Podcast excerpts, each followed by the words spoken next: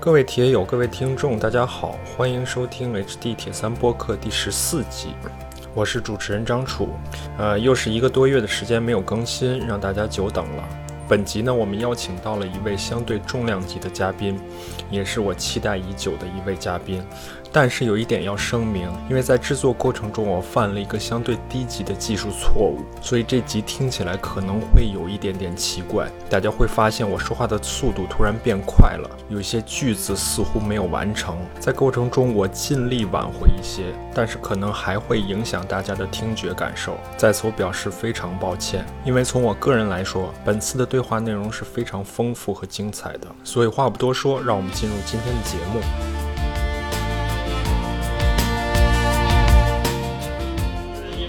今年特殊的情况，前面几期我和嘉宾都是远程连线，现在终于我本人也回到了北京，很荣幸请到了一位我期待已久的嘉宾，我和他坐在一起来聊一聊，他相当于是我们国家铁人三项这个运动的一个标志性的人物了吧？是邢邢林教练。呃，通常邢教练，你通常跟别人怎么介绍自己呢？因为你从做运动员、做教练员，然后退役，承担了。不少的泽与身份，你也给观众们去说一说你怎么介绍自己的？呃，一般的情况下，我都会介绍大家的时候，我是要脸练。然后，呃，一般我的成人学员会叫我师傅，嗯，呃，朋友们都叫我邢教练啊。因为邢林可能我不知道大家是不是了解啊，他是我们的奥运国手，参加过零四年、零八年两届的奥运会，代表中国队。同时呢，他也是曾经也是一名军人，代表解放军在八一队也参加过很多的比赛。在零六年的东哈的世界杯上，邢林也是拿到过目前中国女子铁三运动员。员在国际比赛的最好成绩是当年零六年是第第六名，对吧？所以我们今天就想顺着邢林从小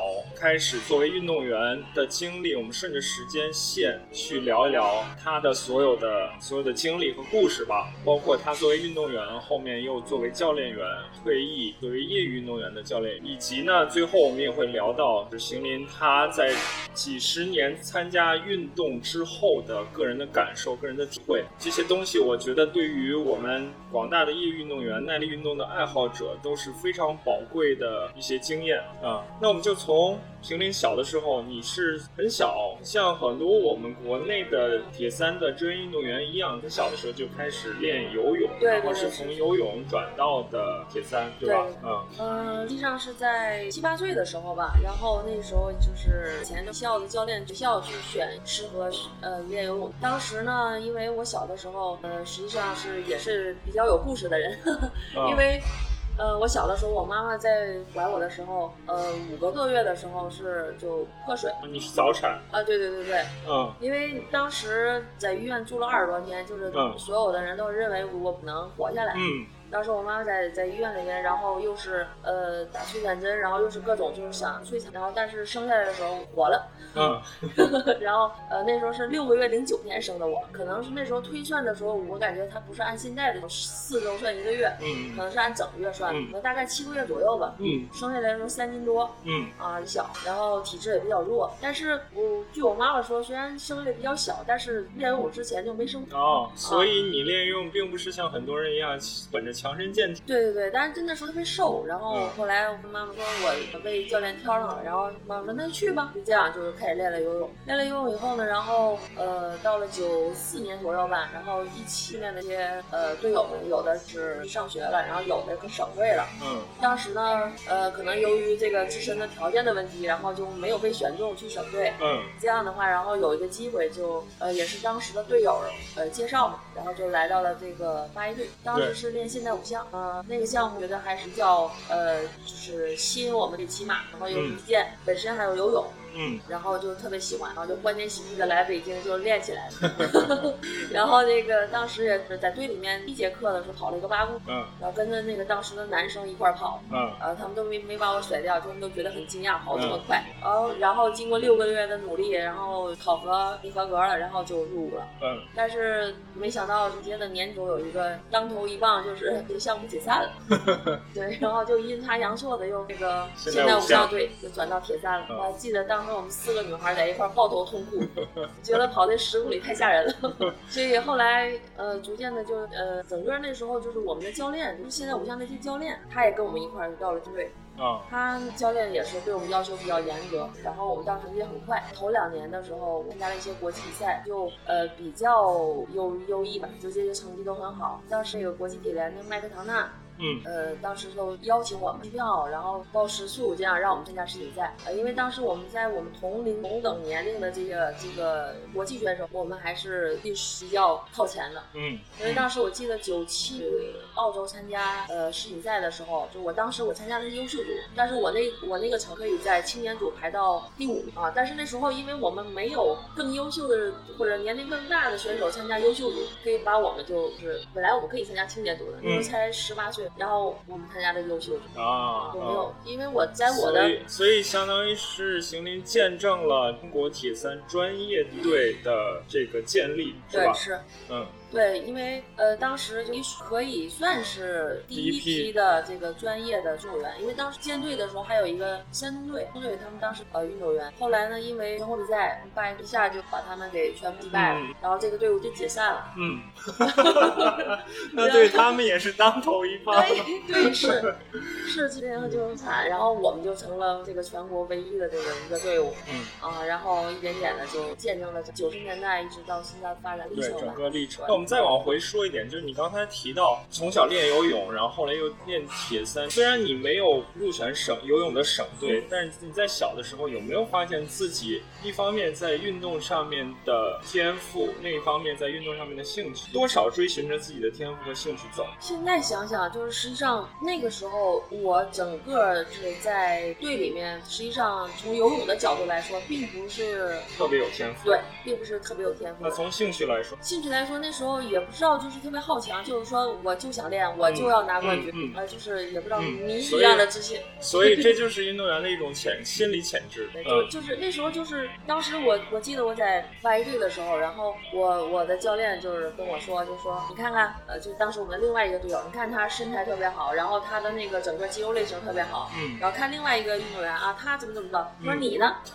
然后他就他就。没有没有说出你的优点来，对，就没有没有说出，但是我自己就，然后我就跟他说，我说别看他们现在比我强，我说但我两年之内我一定要超过他，就是很自信的那种。然后果然就不出两年，我就把最好的那个那个当时的队友超过了啊，无来由无缘由的那种。另外，你刚才提到一点，就是你在刚转到铁三，刚建队转到铁三参加比赛就拿到了比较好的次，同时你也提到了当时教练对你们要求比较严，这一点是也反映了我们在在。在你的那个时候比较年轻的时候，我们训练的投入相对大，这样在至少在比较短期内可以看到一个相对的效果。你也提到了，就是那什么在那个年龄段在国际上占优势。呃，因为呃，我个人觉得是专注吧，就是因为教练要求你比较严，他是希望你的精放在这面上，所以那个时候小的时候可能因为年轻嘛，就觉得更喜欢，因为逛街啊，然后或者是就是比如说有一些早恋的现象，嗯，但是我没有啊。嗯，然后呃，教练他的管理角度讲，他就是提高了这个角度发了。但是呃，可能现在的和我们那个时候不多的一些脑手机啊，这些更耗费，因为我们那时候没有，今天来说有也最多发个微信的这种，呃不不是微信，是那个短信，对，然后干扰。对，所以我们后面也会聊到，因为邢林现在也做青少年的一些教练的工作，后面也会聊到在青少年与的发展过程做这做这平衡，做如何去发展他们的，一方面发展他们身体。素质培养他的兴趣，什么时候需要他们去做专项化、做专业化、做专门化的这种事，后面我们也会聊到一些。徐林说到，就是他转到铁三之后，很快其实就出成绩了。嗯，刚才我们节目开始之前，他也聊到，转到铁三之后，他其实若干年他都觉得练得不错，训练的不错。呃，九八年也拿到了全国冠军，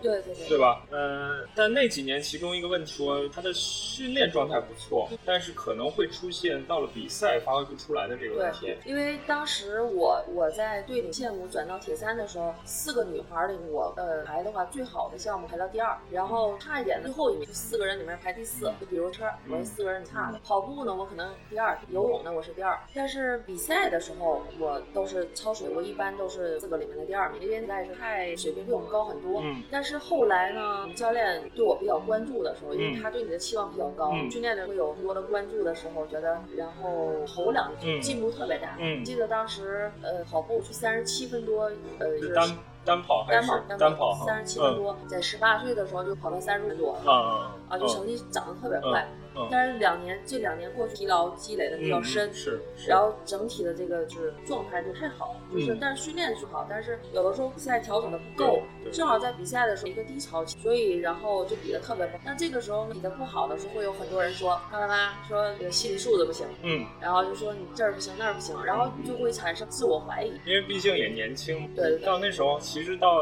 七九年生人对吧？对对对对，到那时候也九九年也才二十岁，对对对，然后就会。外界的声比较多，就会有说啊，这是温室的花朵起风浪，然后就就就是很不好听的话，经常就过来了。然后所以那时候有一段时间就很迷茫，然后包括心里面总是在不断的自我怀疑，产生退役的想法。是两千年的时候，嗯，实际上那个时候第一次收打制，而且是第一次的状态低的那个时期的时候，两嗯，本来那时候全队女生我是练的最好，然后能，但是奥运预选赛的时候。我没比好，嗯，然后就没有参加这个奥运会。所以插一句，所以你对两千年悉尼奥运会其实是有期待的，当时。对对，因为那时候实在是对水平很高。那时候我实际上跑的话，就是五公里都是十七分多，然后呃十公里都是三十五分多，因为很轻松的，就是最起码的就是。当时是日本的选手已经进入奥运会了，然后我们参加亚锦赛的时候，只要我拿到中国队的前两名，我就可以去奥运会。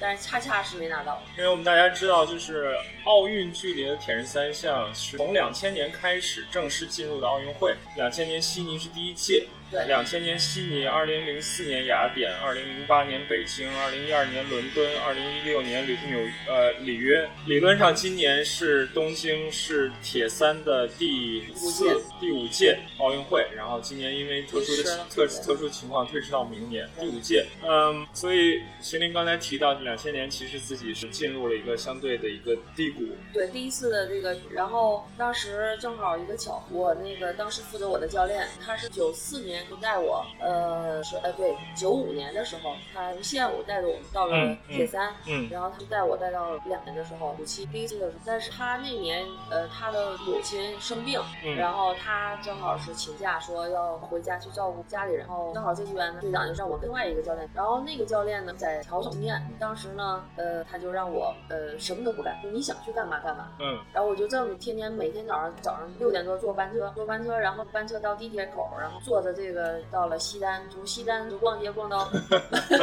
逛到王府井，然后逛到王府井，从王府井再逛到东单，就是就天天就是 就在街上就是这种。持续了有多长时间？一个月。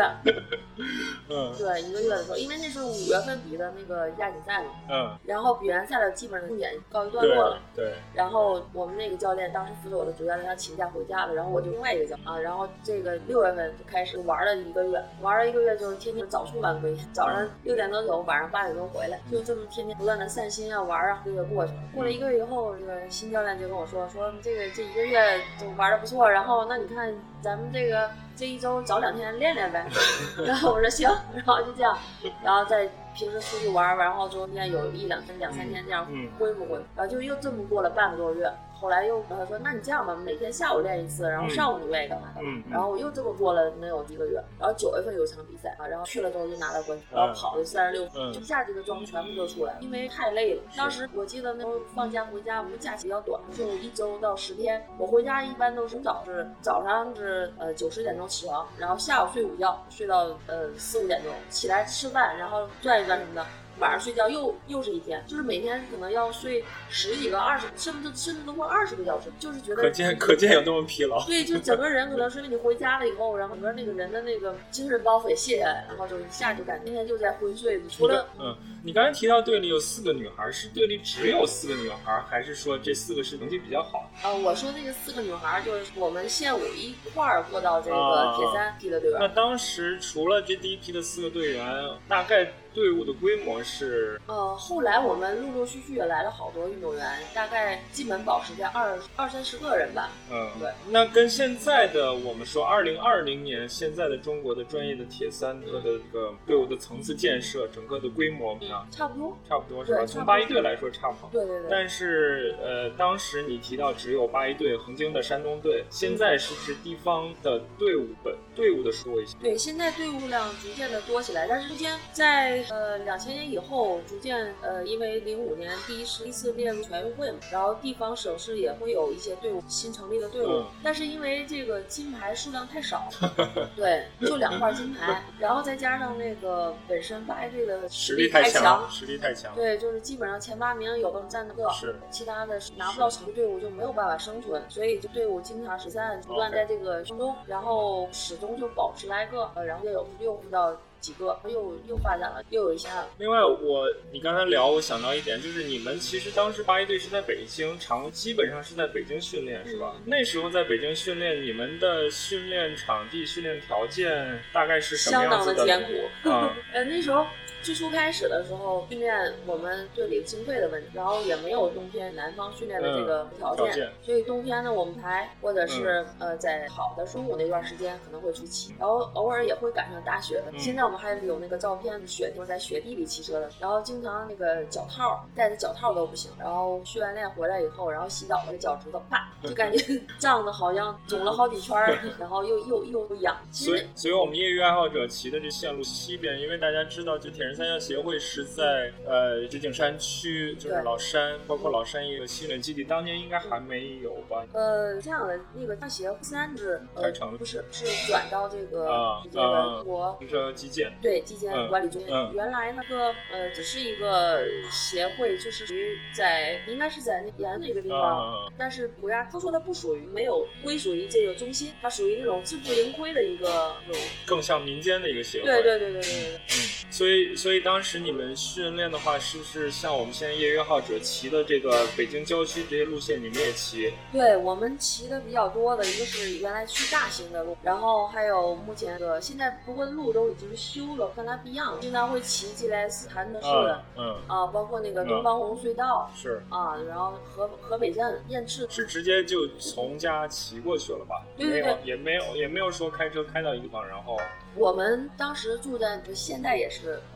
八一队，八一队是在个丰台区的城西店，正好是在那个还是和交界的地方。嗯，我们一般骑大概有呃十公里左右吧，是进到那前以前的路，就说进到潭柘国道幺零八国道，不是七台寺那个五公里上坡。对，啊，就等于前面十公里也是不动了。对对对。啊，所以训练也比较方便。游泳呢？游泳，因为我们大队里面就有游泳。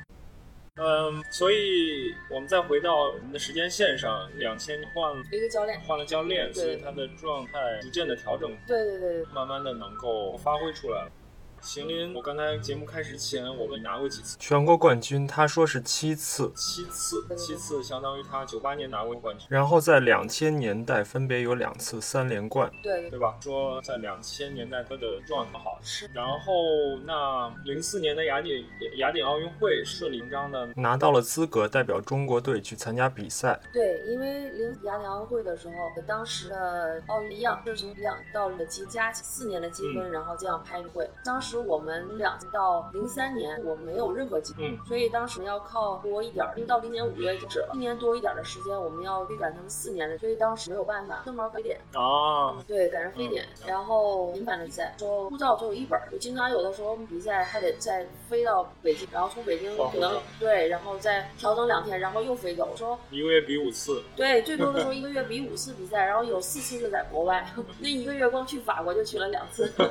所以就就。也也是有一些疲劳的积累，是吧？疲劳，疲劳。所以我们可能后面会谈到新的一些重要的赛，包括两千零四年的奥运会和和零八年的北京奥运会。对，刚才节目开始之前，邢林有一点犹豫，他说还聊不了，能理解，因为，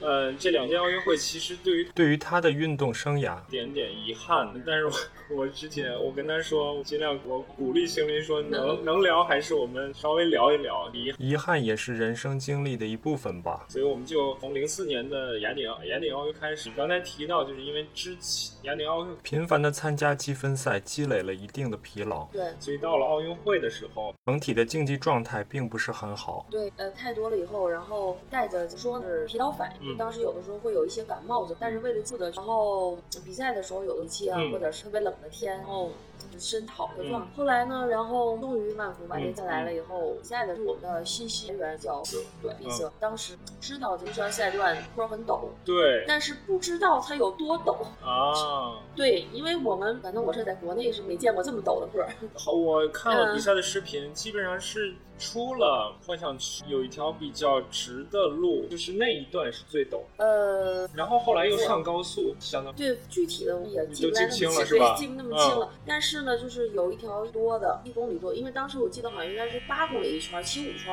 嗯，一公里多的路是一个百分之十四的坡。对。然后当时我们那个器材也是有问题。啊，吃力不够是吧？，对，因为因为带带着二十一的齿比去天的，哪，就根本上不去，就是，哎呀，就是因为那时候国内就是二十五的都很少，啊，对，二十五的这个尺子都很少，都很少见，然后特别，它不像现在还有二十八的，那时候根本就没有。然后那个当时我记得我是二十一的齿比，然后那个当时跟我一块儿另外一个女孩儿，她带的是二十三还是二十，她单独去定的，因为她是我们俩又是属于那种竞争关系，对，所以这个信息就是完全没有透露嘛。啊，对，因为没会会有，然后呃到那儿以后，第一次适应路线呢就哎呀，因为当时在雅典办那个比赛，我们所以我们知道这个、啊这个路线的。后来呃包括那场比赛，只有我们两个，教练都没有，啊，教练都对，教练都没有去，没有教练。就是我看了雅典奥运会的，确实那一段坡有运动员都骑不上去，对之字形上差不第一圈的时候就有人开始推车，嗯，对，那我们这里面肯定是有经验教训，不管是赛前备还是赛前赛前长期的准备，还是赛前短期针对更更有是有教训。对但是作为你作为运动员来说，能够代表国家参与到奥运会，从心里说，还记得当时的感受，因为因为我理解啊，如果作为一个专业的运动员，能够能够代表国家参加奥运会，对于全世界的运动员来说，可能都是一种嗯，怎么说呢，是一种荣耀吧。对，所以你还自参呃参加雅典奥运会，你在心理上的这个感受，呢呃，肯定是特别，就当知道自己拿到这个奥运券的时候，心激动，然后骄傲，就觉得目标达到了，因为拿到冠军，因为因为这个确实少部分运动员能达能达到的，可能对于我们落后的项目能参与，觉得骄傲，这辈子一个美好的回忆的一件事儿，所以当时。高兴，但是确实有个原因，然后就器材方面，嗯我整体来说，我在队里的话，我爬坡的能力是相对比较强，嗯因为我体比较轻。对然后一场比赛这个器材。对，实际上我整体的这个压力，我的遗憾是要远远多过于我这个，真的真的真的真的是遗憾很多，就是因为好，那我们零四年，嗯，雅典奥运会算是行汉，但是我们之前节目开始之前，我们也聊到，他到了从成绩本身来看，他到了零六零七年，似乎达到了他生涯的一个巅峰。因为是这样，零六年的时候，在多哈的世界杯上拿到了那个第六名，且在零六年七月份的军体理事会的，相当于军人的军事运动会的一个锦标赛吧。对对对，他拿到了冠军，这两个成绩应该是目前截止到目前中国女铁三选手在世界上世界比赛上拿到的最好成绩。嗯，其实除此之外，我看了一下，零六零七年也拿到了若干个前世界比赛、世界级赛的前十、前二十，这放在现在也都是非常骄傲的成绩。所以如果说零四年雅典奥运会算一个遗憾、一个低垮，到了零六年、零七年，相当于就是生涯的一个一个高点。呃，对，因为零六零七年整体的这个表现还都是比较不错的。呃，无论是个在世界杯上，还是在后来零年那个世界军会，拿了两个个人台和团体的这个。呃，我们简单介绍一下，就是奥运距离的比赛的个一个历史吧。我们所说的世界杯，铁三的世界杯，现在可能大家关注的并不多，但是呢，各的奥运距离的铁人三项，其实在二零零九年之前，世界杯是算顶级的赛事。呃，到了零九年之后，国际铁联改制，才把现在的叫做呃 World Triathlon Series，所谓的世界铁三系列赛作为一个顶级的比赛，然后世界杯放到了一个次顶级的比赛。对，所以邢林在零六年世界杯的比赛拿到了第六名，就相当于他在世界级的比赛拿到了第六。世界杯的比赛是从八九年，一九八九年，因为是这样，就是整个正好是疫情，所以呢，我有的时候时间也富裕一点，我看了很多。早年间的这个比赛，当年是在二零零九年之前是世界杯的系列赛，加上每年一次的世界锦标赛、世锦赛。对，看了很多的这些比，当年的比赛我觉得比现在的比赛更有意思、开放一点。从八九年开始正式的有这个世界杯和世界锦标赛。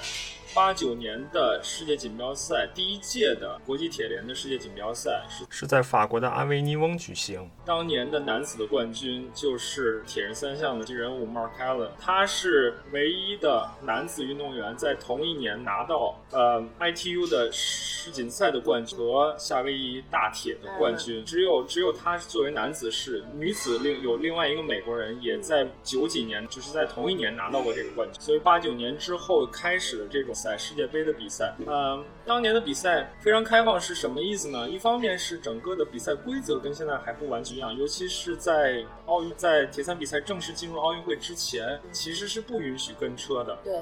但是呢，因为运动员的水平也非常接近，所以其实跟车这件事，裁判有点管不过来，我的感觉。但是呢，当年的跟车跟现在跟车又不太一样，现在跟车大家都形成就像自行车比赛一样，形成一个集团，大家轮车。当年的那种跟车呢，就大家有点混乱。乱的感觉，围成一团，然后大家就一起往前骑，这是一个开放性。另外一个呢，当年的整个的器材装备都是千差万，尤其是九几千差万。有人用铝轮，也有人用封闭轮，然后车架有人用三角形，也有人用那种就是没有没有没有下梁的那种。然后有人有休息把，有人没有休息把。比赛非常开放，嗯，然后作为男子组的比赛呢，大家都是穿游泳裤就下水游，然后把上衣好像藏在游泳裤里面。上了水之后，把上衣再拉上来，再开始骑车。所以当年的那个九几年非常有意。到后来这个比赛进入奥运会之后，规则变得更像现在的，是吧？所以你九几年参加比赛，跟后来两千年代参加比赛有没有一些不一样的感觉？我们据说第一次参比赛实际上是国内办的，在三亚的赛全国锦，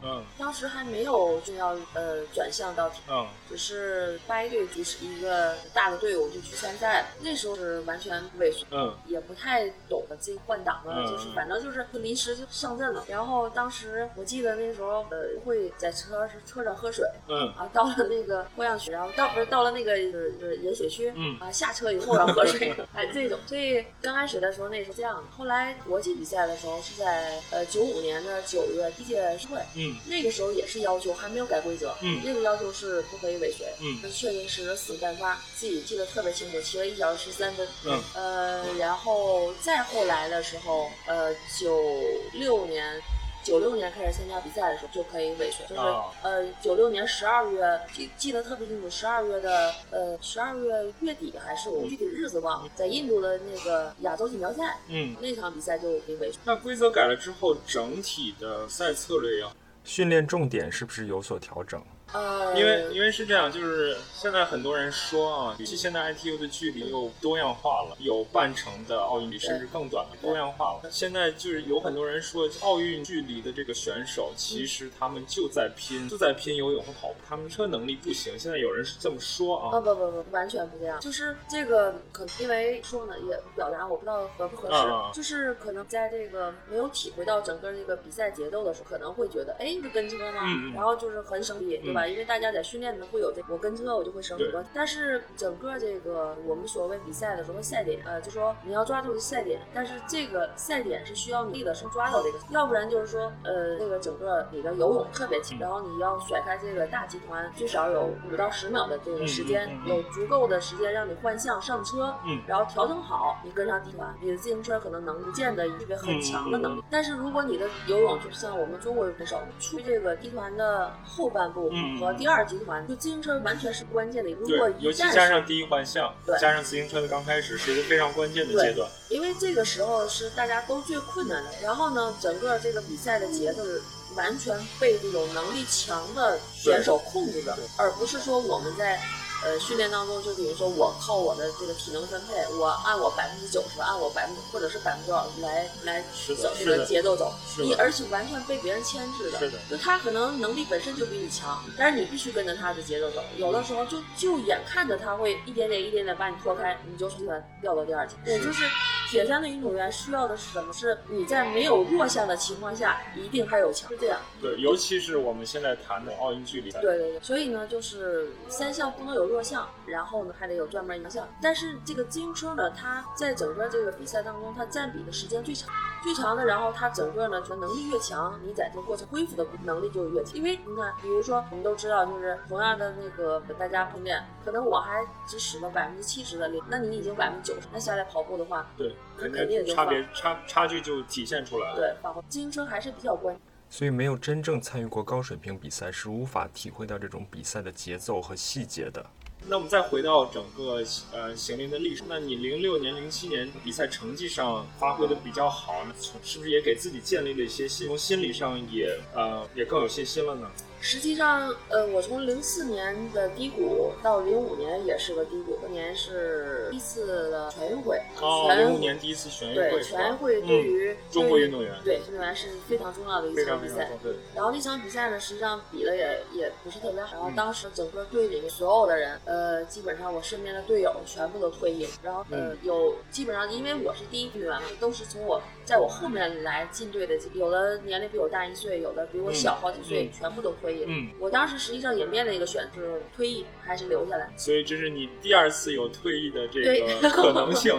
两千年第一次，两千零五年第二次。对，因为嗯那个时候，但是我心里面就特别不服气。我这个人可能就是有的时候总是自己自弃吧，就嗯就觉得自己没表现好，就感觉当时呃那时候零五年底，然后国家队也呃传来了那个消息，就是说要成立国家队，然后当时啊要我们去国家队，嗯呃要在成都为呃是基啊以他们那儿为为那个训练的嗯。在云南嘛，嗯。我当时心里就想，我不退役，我一定要去看看到底是怎么练的，为什么比我强。嗯？所以我就当时，呃，当时我们队里面基本上跟我差不多或者比我晚一点的女队员一波的走。所以你的意思是说，到了零五年左右，已经有其他队伍跟八一队抗，呃，还是八一队，还是八一队？那个啊，是成都军区和北京的八一队，这个两个虽然都代表解放军，对对但是他们但也是分别训练的，对对吧？对好，明白。然后去了国家那个一个冬训练的特别好，因为本身他们那主教练那个孟教练，零七年国家队国家队的教练就带过我，然后在那段时间练的也不错。零六零七年的整体的一个表现，然后我们现在又说到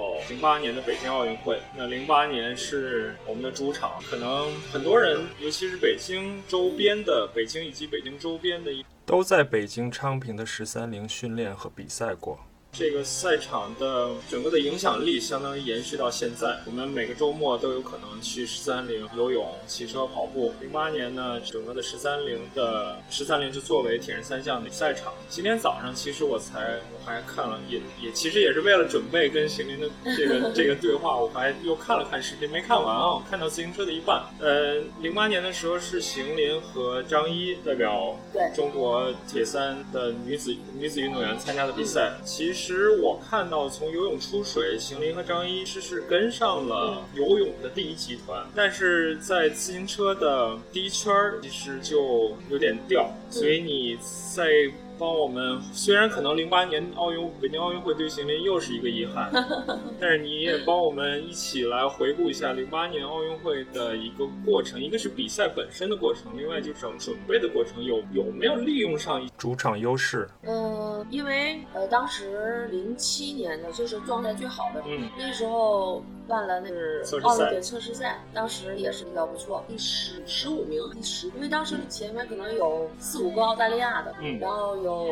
有几个就是好几个就是四五个这种国家的那个运动员。对强国的，对，因为奥运会它会有那个名额限制，然后一个国家只能参加三个人，对，所以呢，这么算来算去的话，我可是很有希望进前十。嗯，当时就是因为定的第二年那个目标目标呢，就是争取进进前八，对争取进前八有优势。那一年的冬训练的也特别好，因为我记得当时呃给我陪练那几个男孩儿，他们自行车根本都选不开我，有的时候 有的时候我我跟在他们那个上坡后面，然后等到上到顶的时候我就把他们过了，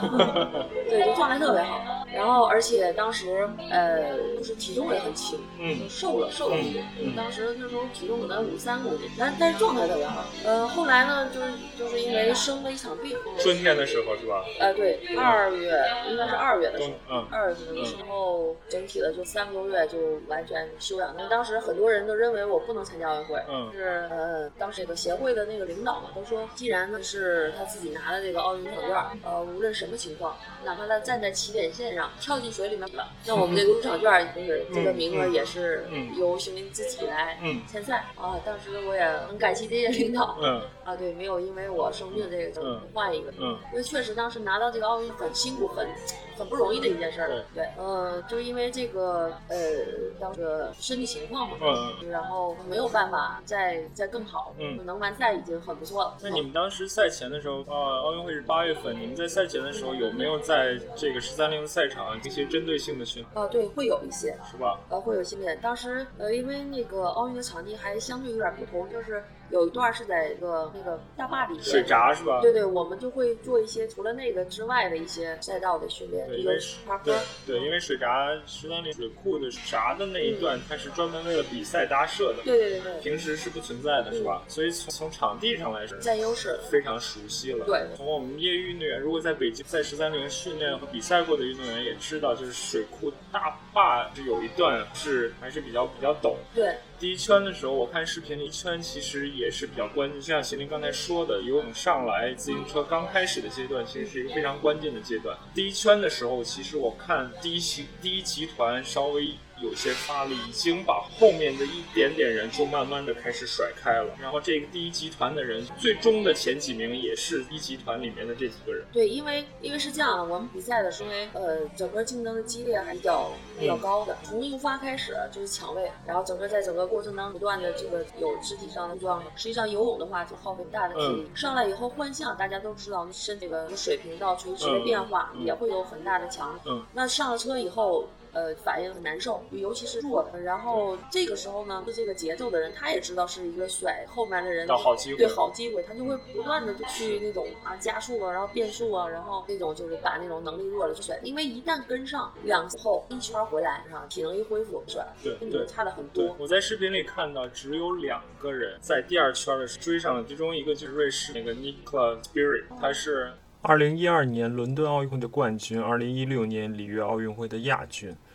他的自行车实力超强，他凭借一己之力带着日本的上田兰哦两个人从第二集团追到了剩下的人，没有任何人能力再追，反而差距会越拉越大。嗯，当然在那个零八年的视频还可以多次看到，现在长距离铁三的王者同样来自瑞士的 Daniela Reef 多次拿到夏威夷冠军的那个，他奥运会二二零他当时也参加了2008年的北京奥运会和2012年的伦敦奥运会。对很多这种 ITU 的选手，因为随着年龄的增长，在这个 ITU 的比赛不再有绝对优势，他就会转向到长距对，所以这个也是我想的是，嗯，铁人三项作为一个耐力运，它其实可以保持比较长时间的高水平运动状态。不管是邢林自己国内的运动员，还是我们国际上看到的，他们真的是十级的保持一个很好的一个状态，保持在一线的。四年奥运会的时候，Nicolas Spirit 就已经参加，他其实是一个，就因为他他的竞技水平很高，他从零四年开始，零八年、一二年，一六年，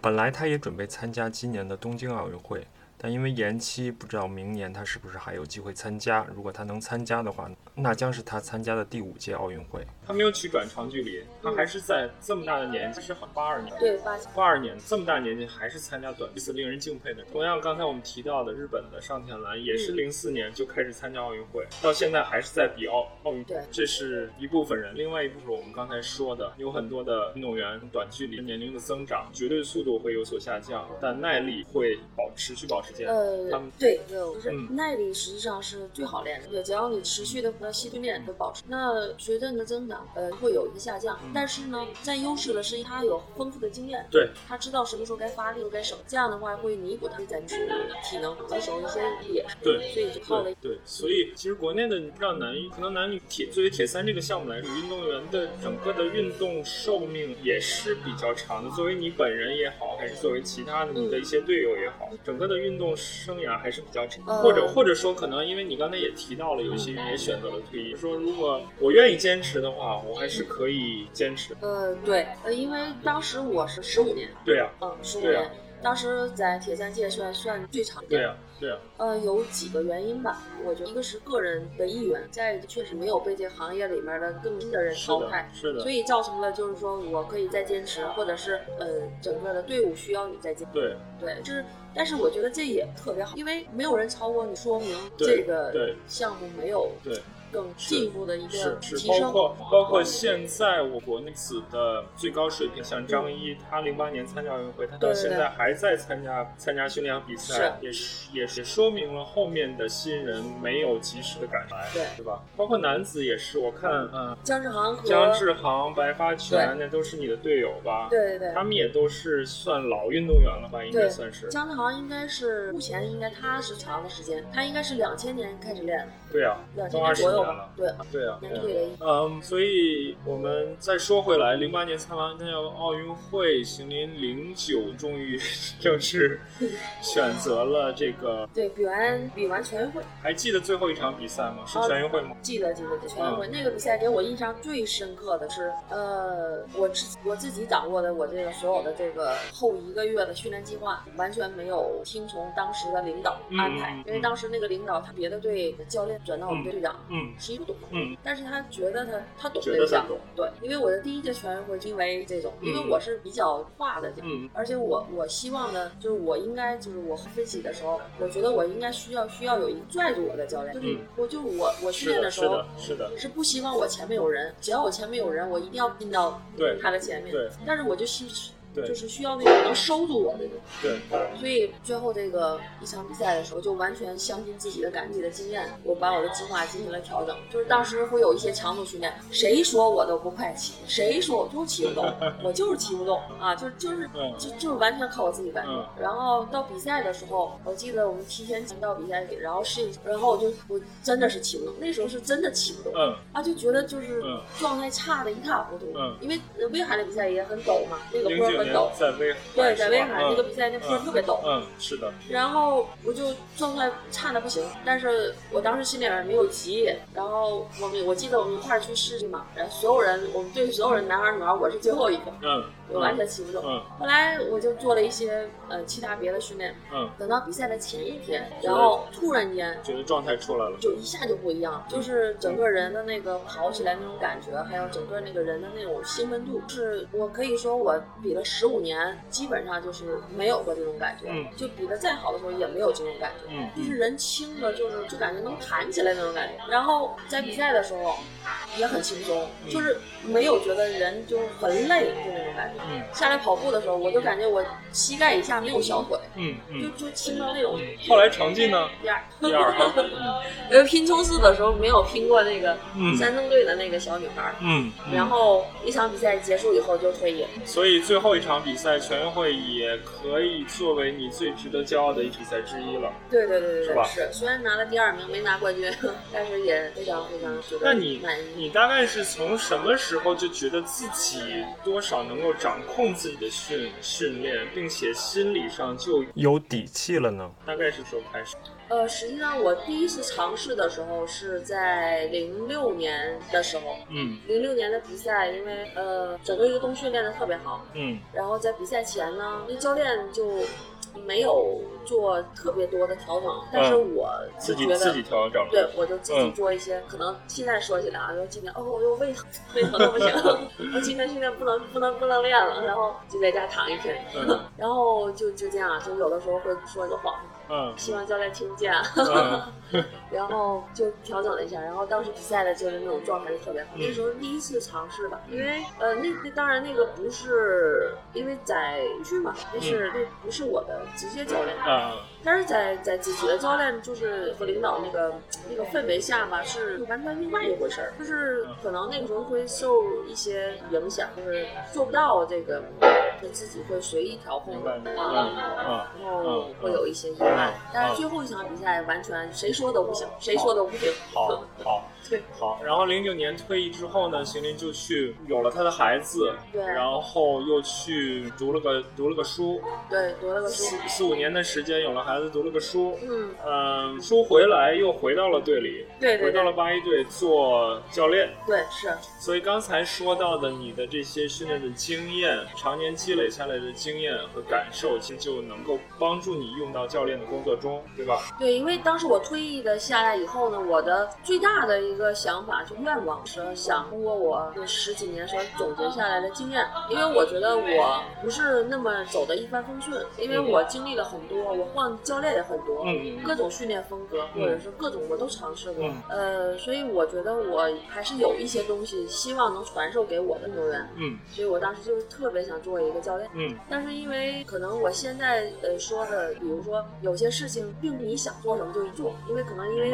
很多这个外界的一些。因素，嗯呃，比如说你的一些队友，因为他呃，然后他头些年他已经退役了，他做了教练明白。经过这么长时间，他有了一些自己的经验，或者带出一些队员，然后你刚退役，你又不能完全是把人家换下来你当教练，也不太现实，所以有的时候会需要一些机遇才能达成你的愿望。但是当时可能我退下来的时候，确实是没有这么好的一个机会。然后呢，正好那时候我们的呃负责训练的大队长说，就是优秀运动员退下来就要去学习，要去深造，嗯是这么的。嗯他保送我去的咱们解放解放军外国语学院。对外国学院去，然后当时呃我我本身小的时候当、当训练的，我我小学考初中的时候校底，嗯然后也比较喜欢校园生活，因为没有过这个对经历一下，就人生就什么事情都经历一下，这样才完整。然后就我就毅然的选择去，就去了那个呃洛外呢，然后然后嗯在那儿四年呢，觉得也确实是一个不一样的经历，是完完全远离了这个前三十年的这个常规的这个生活，全新体验校园，然后过去也沉淀一下，让清知道想要是未来要做些什么。然后你后来又队里带一些你的队员。对对对，我们现在能看到的一些退下来的，多都是前队友，对师弟啊、师妹啊对对对。男子上面包括像金喜啊、嗯。方舟啊、嗯。苗浩啊。对对对。然后呃，刚才提到于军和军区，但是你们都代表这些人，他们退了之后嗯。还活跃在铁三这个领域吧，嗯。或者说他能够继续去保持一定的训练和运动状态，参加一些业余性质的比赛，是吧？就这些人有没有什么有意思的事情或者黑历史，跟我们分享一下。讲一讲？对，嗯，呃，于淑君呢，就是于君吧。嗯呃，这个小姑娘呢，是个杭州的一个女生，嗯应该大家都知道，江南的应该是那种比较柔弱的。嗯呃，但是她呢，属于那种很坚毅，性格很坚毅的那种，嗯就是训练特别能拼。嗯，呃，当时这也是我听队友讲，嗯因为我跟她训练的时候，在一起的时间少对时？间少，本身在高原训练，高原大家也知道生长是比较低的，她经常会那种就把自己拼的手都抽筋儿。嗯啊，就是非常、嗯非常那种然后金喜也不用说了，跟现在一样的，爱耍帅的一个小伙儿。对，在队里面也是比较活跃的那种，啊唱唱歌也特别好，啊，都挺嗯不错。嗯，嗯，方舟呢？方舟还是比较也比较活跃吧。在队里面说，我倒觉得他不是那么特别活跃那嗯种。，我们现在退就不太爱说话了退退了之后，退了之后变得活跃了。对对对对对，可能嗯嗯就慢慢有点变化了。嗯，那苗浩呢？苗浩，我们提到这几个人里面，他还选择继续专注在这项运动对上面。对对对对，就你怎么看呢？就是因为我们国内的体制，大家多少也能够理解，就是我们作为专业运动员很长时间，有很多运动员退役，多少也是因为他对这有倦怠的情绪了。但是像我们刚才提到这些人，他退了之后，他还能继续保持自己的运动，一定也是因为他对这项运动的一个兴趣，尤其是像苗苗浩这种的，可能已经超越了喜爱，已经是热爱了，他才能够选择继续坚持在这项。对你你怎么看这这些人呢？或者这种这种方式呢？呃，苗浩呢，呃，在队里面呢也是训练比较刻苦，嗯然后比较执着的一个师弟吧。嗯他现在目前选择了这种，是因为我们部队退役以后，他都会有一个工作的安排嘛。对对然后他没有选择这个，他就选择了职业的一个运动员。对对，但传统的眼光来看呢，比较呃，有风险。对，嗯就是因为呃，你连工作都不要，未来会是什么样都是未知的。是的，但是呢，呃，因为因为可能是因为在职业运动员在中国，尤其是铁三职业运动，还没有，对，它还是个先例。但是这个第一步可能总呃要有人走总要有人走。是的，对他敢做这个第一人，我觉得他是具有一定的这个勇气和对自己的这个信心。是的。然后我也呃祝福他呢，在这条路上就发展的一切都顺顺利是的，利。是的的，是。其实说到苗浩没有选择这个分配的这条，其实邢林你自己也没有去服从这个分配，你也就是自相相相当于自由退退役了，对吧呃，？我们叫自主择业，但是自主择业对吧？对对，但是我这个相对来不说完全一样。对比他好一点呢，嗯是因为我的军到了年限，嗯，我可以选择业嗯，呃，每个月还会给有一些我发，津贴，对就是退役金。嗯嗯。然后这样的话呢，苗浩的那种风险要低很明白，对明白。嗯，啊，说到退役这块呢，我昨天又翻了翻邢林的公众号，现在他因为忙 也不怎么更新了啊。对，一七年写了很多东西，我觉得有的东西我之前也看过，有的东西第一次看，我觉得写的还是非常好的。提提到他退役这块儿，他还非常动感情的。虽然我个人呢感觉其实我自己离军队非常非常遥远，但是其实我能够理解邢林退役那一个时期的一些个人的感受的，因为军队给人，尤其他又是几十十几年、24年二军龄十四年军龄的一个老兵吧，对就是这二十四年过程中给人留下的这个东西，肯定是终终身难忘。嗯，其实其实我是能够感受的。然后那邢林退下来之后呢，他就选择。去做一些业余运动员的教练和青少年的教练。其实我觉得，有了邢林的这种运动经历和他的教练经历，做业余运动员的教练和青少年去教练，当然肯定会有差别了。但是从我的感受来说，他会是一个非常非常称职职的一个教练。最高的评价了。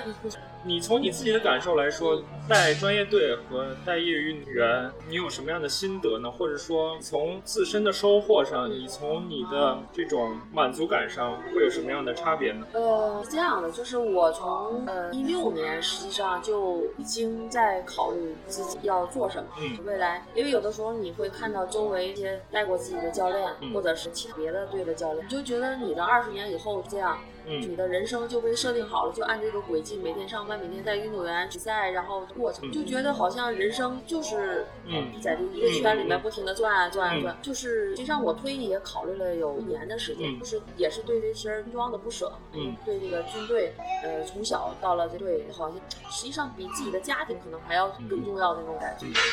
所以当时做出这个决定也是经过了不断的思想斗，最后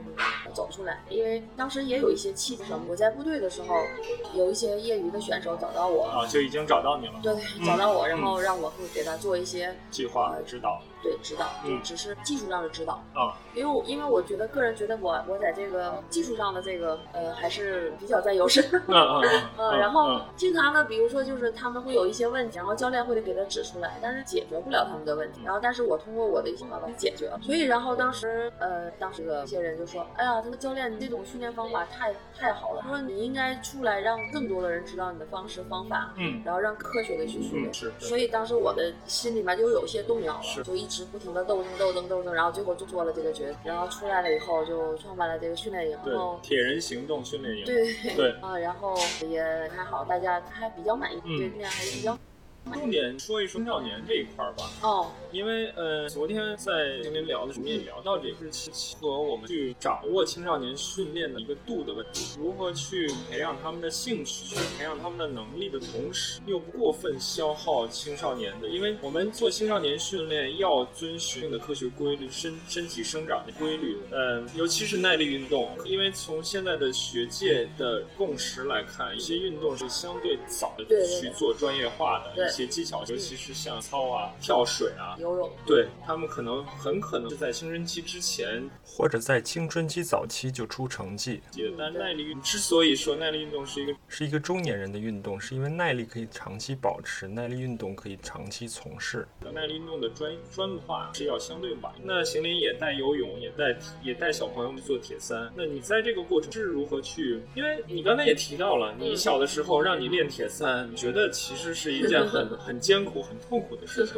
那你如何在做教练的过程中去激发他们的兴趣，培养他们的能力，并且再有一个问题，可能这个是一系列的问题，并且你现在也有自己的孩子。刚才我们也聊到，因为秦林和他的爱人都是专业运动员，嗯那你的孩子有没有受你们里面运动也好、耐力运动也好的一些遗传？然后你是不管是自己的孩子还是还是其他小朋友？你是在这个过程如何去掌握的？呃，这个问题多了啊，对，挺多的，挺大的。对，挺多的嗯。嗯呃，是这样的，就是先讲讲是我怎么开始带小朋友的。因为带了这些成人学员以后呢，学员说：“哎，师傅，他说你看我们的小朋友交给你来练练吧。”这因为他们本身喜欢运动，他肯定就希望自己的小朋友多参与运动，因为他们自己已经体会到这个运动带给他一些哦。但是可能我带了这么多学员，真正说和教练业怎么怎么样，是很少很少。是大家想培养的小朋友的运动的习惯，再一个也希望能有个坚持上的一些。然后呃，我个人呢，其实虽然我是专业健身，但是确实我进而我太希望我家小朋友继续走这条路。继续走，因为呃，因为跟一直有关。是的我们选择了这个是训练，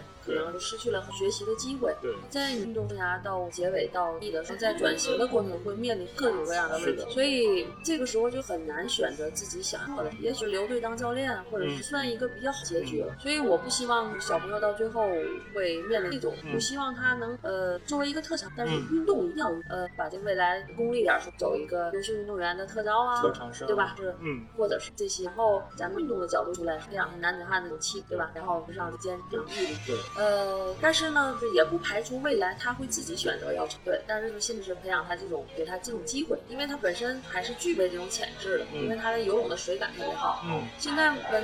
我我的训练营的理念，我一直虽然我是专业出身，但是我是更希望小朋友爱上，我是只来创办的人，而不是说想把它变成一个对专业绿化的一个俱乐部。对，虽然我希望更多小朋友参与进来以后，自己对我不断的进步，我进昨天好，这个是嗯我们参这种自我的过程啊。所以我我我一直说我们是最专业的业余队。好，好，对，我们在训练的过，我基本上现在脚步呃很少有一两磅的这种，上量。对，是一种游戏化的练，全方位的培养小朋友的运动能力，比如说是灵活性啊和耐力方面的发展，而也也不是你只是就是为了成今年跑四跑三分半，我觉得这失去了这个我们俱乐部跟我的理论。好的，能举个例子吗？这三项里面任何一项，你如何用比较游戏化、娱乐化的方式激发他们的兴趣？呃，比如说我们会有一些趣味的一些游戏，然后我们会在这个过程就练了小朋友的一些灵活性啊，嗯，然后他的速度啊，然后远远比那种只是跑而跑，或者只是骑而骑。现在我们的小朋友基本上，呃，骑车我们不会去做一些距离的那种间隔骑，嗯就是培养车感嘛。对，也是技术性的。对对对，因为我觉得这些东西都是。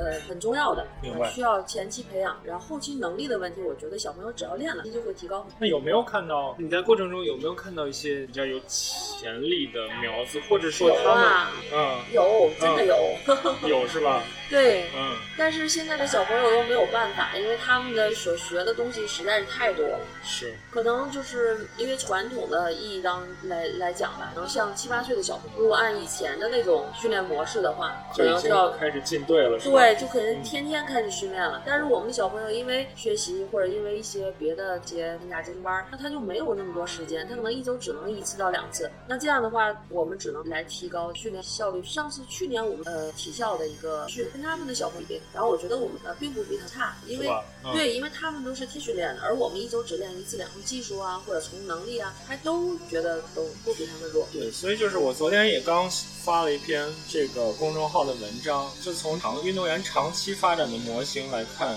这个在十岁以下基本上都是以趣味性主，对，然后到了十岁以后才慢慢的训练的学会训，然后为了训练。到了青春期后期，接近二十岁的时候，后才强调竞技性，强调在比赛中获胜。这个这个都是个相对的共识吧。对，因为过早的去开发运动员的能力，我个人认为我们有区别了。为什么很专业的这个选手他会厌倦项目？我我我练了游泳以后，我再也不游了；我练了田径，我以后再也不跑了。就是因为他很小的时候就一直开始枯燥的就练，他那个时候已经为了兴趣，然后他对这个项目虽然说呃他还不舍得离开，但是对这项目发自内心的那种，对，完全就磨灭了，对影响他就是失去了这真的对项目的一个一个这个。危险。嗯，那我们最后再说一说，就是看一看邢林给我们业余运动员他的一些一些他的心得，他一些建议。昨天我看了他的公众号里面专门记了下来，觉得都是他写的这些都不仅仅作为一个三叶黄带率爱好者，一个理念和方法，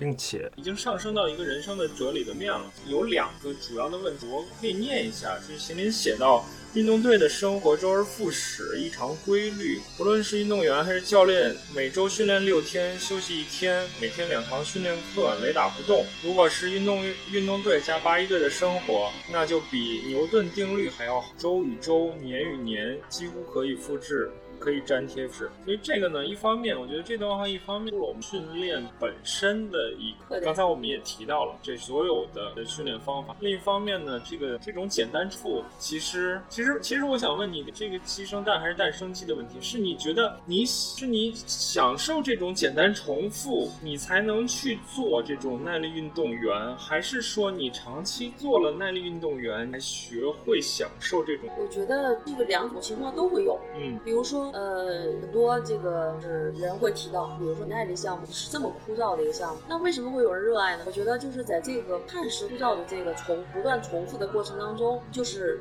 培养了更高的专注度，就在这个里不断的去体会，我每每一下每一个角度，每每一个滑雪的路线会有什么不同，所以在这个过程当中，他逐渐的去找到了这个一种享受的过程啊，所以觉得两种可能都有，是是。另外一点呢，今天也知道，就还是这个所谓的兴趣驱动，其实是很重要的一点，就所谓我们现在所谓的内驱力，这个可能是我们不管作为人生发展，还是作为整个的家庭。社社会学校教育很重要的一，就是要激发一个人的内驱力，这个是一个更长期能够让你自己成功的一个素。你在你的公众号里面提到，就是你们曾经到澳大利亚去做过训练，对吧？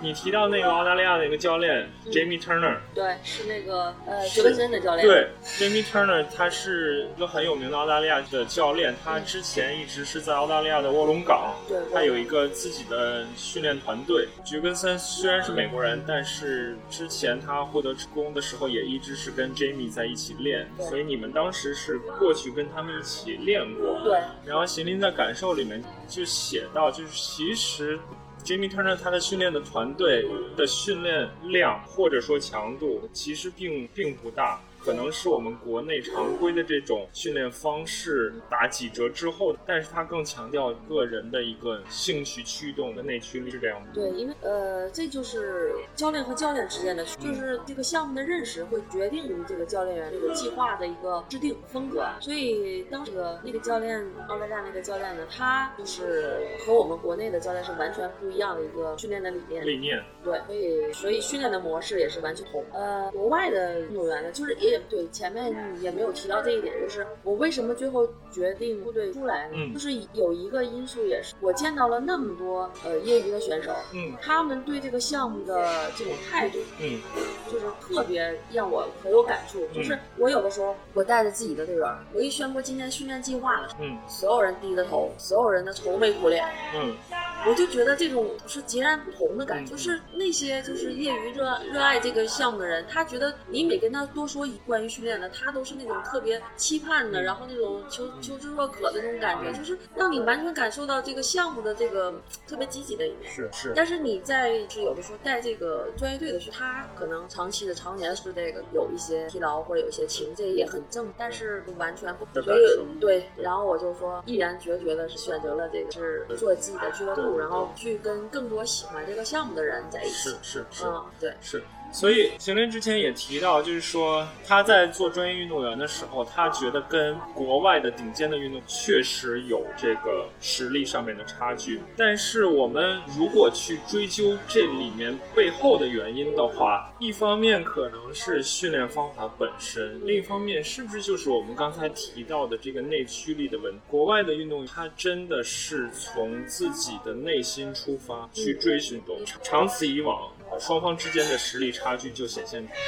呃，有的，然后、嗯但是我觉得这个有两种，嗯一种说从小接触培养，然后一个项目改，还有一种像我们国内的一些运气，嗯可能我跟他我并不行，但是迫于无奈，我又只说。嗯但是在这个逐渐的发现了我在这项目一些成就，然后达到了自我价值的实现，还有一些心理的满意，但是我也对这项目产生了热爱。是，对，对就是两种不是在起点上的一个内驱力。对，就是国内可能就是多于第二种，第一种很少，哦，但是一种这个程度要远远高于第二，因为他是真的是喜欢才，然后在这里得到了满足和价值实现。对对，很重要的一个，因为这个起点会决定了终点走多远。对对，好啊。那我们今天不知不觉聊了很多，也我也很高兴能够说我们的奥运奥运国手哎，没有没有，这个首先 很荣幸。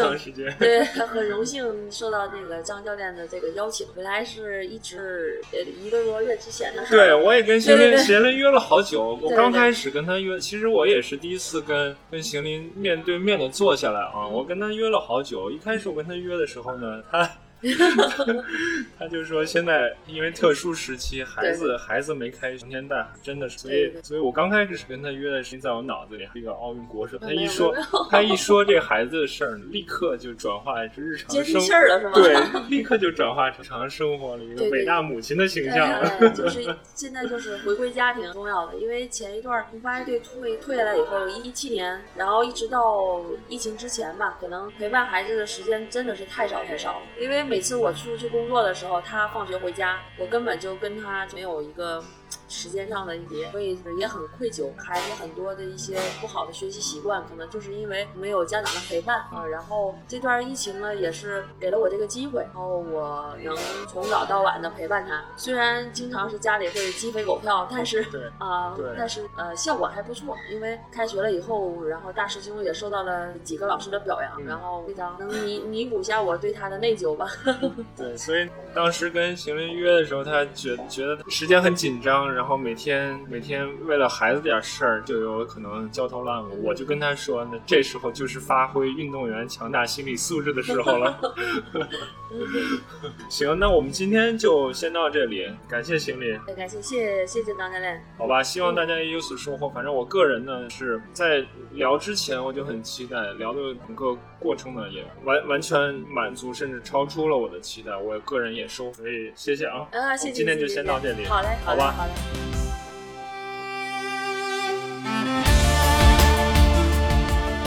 好，今天的节目就是这些。我再次对因为我的技术错误所导致的效果问题表示抱歉。不知道大家能不能感受到邢林教练多年的运动经历给他自己带来的改变和收获，以及这样的运动经历，他的训练观、他的执教理念，对于我们业余的铁三爱好者和耐力运动的爱好者的诸多启示。最后再说一点预告，在下一集节目中，我们将做一集特别的问答，我会和嘉宾一起回答听众们关于铁三耐力运动训练、比赛相关有意思的问题。所以，如果有任何人还有任何的问题，请抓紧时间通过各个平台留言给我。同时，像以往一样，我也希望你能够点赞、评论、转发，这将是对我这个节目最大的鼓励。好了，谢谢大家，我们努力训练，下次再见。